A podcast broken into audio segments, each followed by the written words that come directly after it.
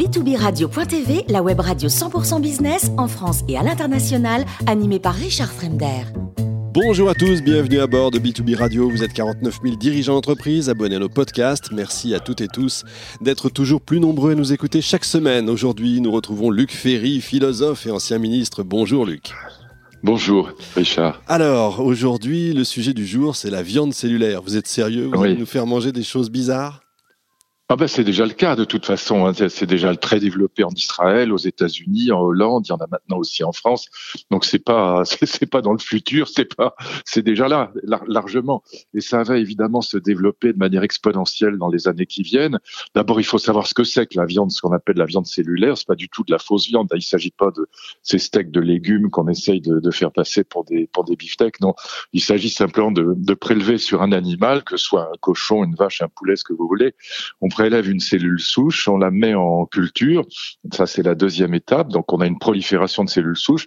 Et puis après, on différencie les, les cellules souches avec des, des, nutriments spécifiques pour en fabriquer, si je puis dire, pour lui faire faire à cette cellule souche ou pour leur faire faire à ces cellules souches à du beefsteak, euh, avec euh, des tissus adipeux, avec de la graisse, avec ce qu'on veut. Bon, vous pouvez fabriquer du bœuf de Kobe si vous voulez.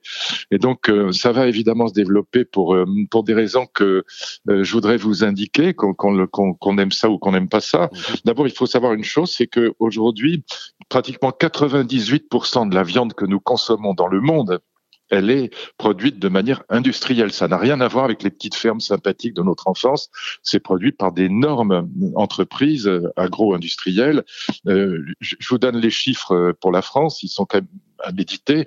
82% des poulets, 91% des veaux de boucherie, 95% des cochons et 99% des lapins, j'ai bien 99% des lapins, n'ont jamais vu ni le ciel ni la terre. Oui, c'est incroyable. Il faut quand même le savoir. Hmm. Voilà, donc, euh, quand, quand, on parle de viande cellulaire, on dit ah mais c'est horrible, ça va tuer les petits paysans. Non, ça va attaquer évidemment. Enfin, plutôt, ce sera une reconversion de l'industrie agroalimentaire dans, un, dans cette euh, technique euh, de viande cellulaire. Mais encore une fois, entre 82% et 99% de nos animaux d'élevage n'ont jamais vu le jour. Il hmm. faut quand même le savoir. Ils sont élevés en batterie, ils sont élevés dans des, dans des, des, des bâtiments fermés et donc euh, et, et, souvent dans des conditions qui sont quand même assez, assez atroces. Il faut savoir qu'on on abat chaque année dans le monde, je ne sais pas si vous connaissez le chiffre du nombre d'animaux qu'on abat chaque année, c'est 60 milliards d'animaux. 60 hmm. milliards d'animaux qui sont abattus chaque année.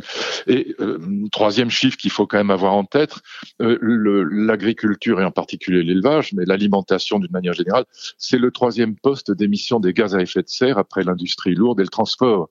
Voilà, donc c'est pour ça que je vous dis que c'est euh, c'est inévitable. Cette, cette, euh, on va pouvoir nourrir la planète entière pendant des milliers d'années sans souffrance animale et sans émissions de gaz à effet de serre. Donc je vois pas pourquoi ça marcherait pas. Si vous voulez, rationnel, enfin à moi d'avoir d'être totalement irrationnel, c'est je vois pas pourquoi euh, une viande de qualité produite sans gaz à effet de serre, sans émission de gaz à effet de serre et sans souffrance animale, pourquoi on devrait la refuser alors que les conditions d'élevage des animaux aujourd'hui, enfin sauf exception, je parle pas encore une fois des petites fermes de nos campagnes dont on a besoin parce qu'on a besoin de l'aménagement du territoire, mais je vois pas pourquoi on refuserait ça. Quel est l'argument contre? Mais ça veut dire quoi Ça veut dire quoi concrètement? Ça veut dire que le boucher demain, demain matin visiblement, euh, il aura son imprimante. Alors j'exagère exprès. Hein, il aura son imprimante. Non, non, euh... n'est pas le boucher qui fera ça. Non, non, c'est très technique. Non, non, il s'agit d'agriculture euh, euh hyper technique. C'est comme si vous me disiez, euh, on, on, les, si vous avez visité par exemple des, des, cultures hors sol, par exemple de tomates. Moi, j'ai vu ça. Mhm.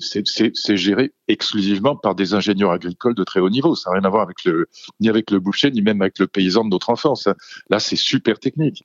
Euh, il s'agit donc donc ça veut dire que évidemment, bon, euh, comme, dans toute euh, évolution, comme dans toute innovation, il y aura des, des reconversions. Je vous signale que depuis 1830, 400 métiers ont disparu en France. Oui, c'est pas le pro... enfin oui. Euh, les canuts, les fenassiers, les obusiers, les lavandières, les, les, les, chiffonniers, les allumeurs de réverbères. Je peux vous en citer 400. Et donc oui, évidemment qu'il y aura des modifications qui vont être un peu bouleversantes, mais c'est surtout encore une fois, c'est l'industrie industrie agroalimentaire qui va se reconvertir elle-même. Hein. C'est pas, c'est pas, il y aura pas de, il y aura pas de drame. Elle va se reconvertir en disant, bah voilà, au lieu d'élever des 99% des lapins dans des dans des cages fermées qui sont généralement épouvantables, ben, on va fabriquer du lapin cellulaire. Voilà. Et dire que c'est pas de la viande, c'est comme si vous disiez qu'un enfant né par PMA n'est pas un enfant. C'est complètement absurde. Donc euh, c'est exactement la même chose. C'est c'est simplement de la culture ex utero, si je puis dire, in vitro. Mais c'est encore une fois un enfant né par PMA est tout aussi un enfant qu'un enfant né dans le autrement. Enfin, je veux dire naturellement. C'est un bon argument. donc effectivement, mais bah oui, c'est exactement pareil. Je crois que l'Europe avait interdit ce, pour l'instant ah, encore cette alimentation. Non, elle ah, l'encourage. Ah, non, non. Bah, c'est-à-dire que ça se développe. Pour l'instant, c'est pas encore commercialisé. C'est ça peut-être que vous voulez dire. Mais ça se développe, en particulier en Hollande, même en France, aux États-Unis, bien sûr, en Israël, je vous l'ai dit. Et donc c'est euh, voilà, j'essaye de voir les arguments contre. Hein. Moi, je mmh. suis pas un fanatique de la viande cellulaire, mais j'en vois aucun. Vous l'avez goûté vous, en avez goûté déjà? Non, j'en ai pas goûté, mais il y a des gens qui en ont goûté qui disent que c'est absolument excellent. Il y, a, un tas de gens qui en ont goûté. J'ai un tas d'amis qui en ont goûté en Israël, par exemple, où, c'est autorisé, qui, ont goûté des nuggets de poulet. Il paraît que c'est euh, tout à fait. Enfin, c'est les mêmes. Il n'y a aucune raison pour que ce soit différent. Mmh. Je vois pas pourquoi ce serait différent, puisque c'est la même viande. C'est fabriqué par les mêmes cellules souches, que ce soit fabriqué à l'intérieur de la du poulet ou, la fin de la poule, ou que ce soit fabriqué dans un ex ça, ça ne change absolument rien. Je veux dire, c'est la même viande, c'est les mêmes cellules souches. Et le temps de création, on sait, euh, par exemple, pour une croûte Alors c'est moins cher maintenant, c'est relativement, c'est très rapide, mais euh, c'est maintenant pour certaines euh, viandes, c'est moins cher, même 4 à 5 fois moins cher que la viande commercialisée à partir des, de, des animaux vivants. De toute façon, on part toujours d'animaux vivants. Bien sûr, on ne sait pas créer des cellules souches autrement qu'en partant d'animaux vivants. Donc tout ça est encore en partie à mettre au point. Le, la deuxième étape, c'est-à-dire l'étape nutriments des cellules souches, est encore assez cher. Donc c'est ça là-dessus que les, les ces, nouveaux éleveurs, si je puis dire, travaillent. Mais, mais c'est qu'une question de quelques années pour euh, régler le problème. Et donc il faut s'y habituer. Il y a une, euh, enfin il faut s'y habituer. Il faut, faut, faut envisager la question. Je sais pas pourquoi on s'y intéresse pas, parce qu'évidemment ça va avoir, avoir, des retombées sur le monde agricole qui seront considérables, euh, qu'on le, qu'on le veuille ou non. Il y a 63 millions d'animaux domestiques en France, mmh. d'accord?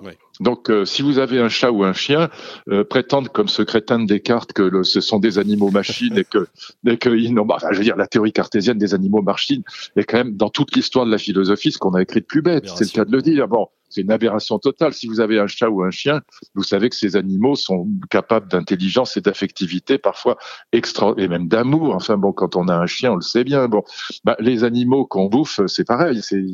Vous savez, quand on élève une poule, aussi bête que puisse être une poule, ça, devient un animal domestique extrêmement amical et sympathique. Et je vous dis pas le cochon qui est tout à fait aussi euh, aussi euh, aimable, si je puis dire, qu'un qu'un chien. C'est tout, c'est même probablement la plupart du temps plus intelligent que, que beaucoup de chiens. Donc en fait euh, cette, cette, si vous voulez, d'un côté, ces 63 millions d'animaux domestiques que, que, les gens adorent, quelquefois ils pleurent comme des veaux, c'est le cas de le dire, quand ils perdent leur chat ou leur chien. Et puis de l'autre côté, le fait qu'on ait 60 milliards d'animaux qu'on qu'on abat chaque année dans des conditions, alors en France un peu moins épouvantables que dans d'autres pays, mais enfin quand même, 22 euh, millions d'animaux qui sont tués chaque année par les chasseurs aussi, 22 millions d'animaux tués mmh. par les chasseurs. Bon, tout ça n'est pas cohérent. Voilà, il y a un moment où les, la raison finit par mettre les choses en cohérence. Il fallait le dire. Merci beaucoup, Luc Ferry, pour ce billet d'humeur. On peut dire que c'est une chronique saignante et livrée à point. Ça, je crois qu'on peut le dire. Je rappelle que vous êtes philosophe. En plus, j'adore la côte de bœuf. Eh ben, écoutez, on va partager ça ensemble un de ces jours.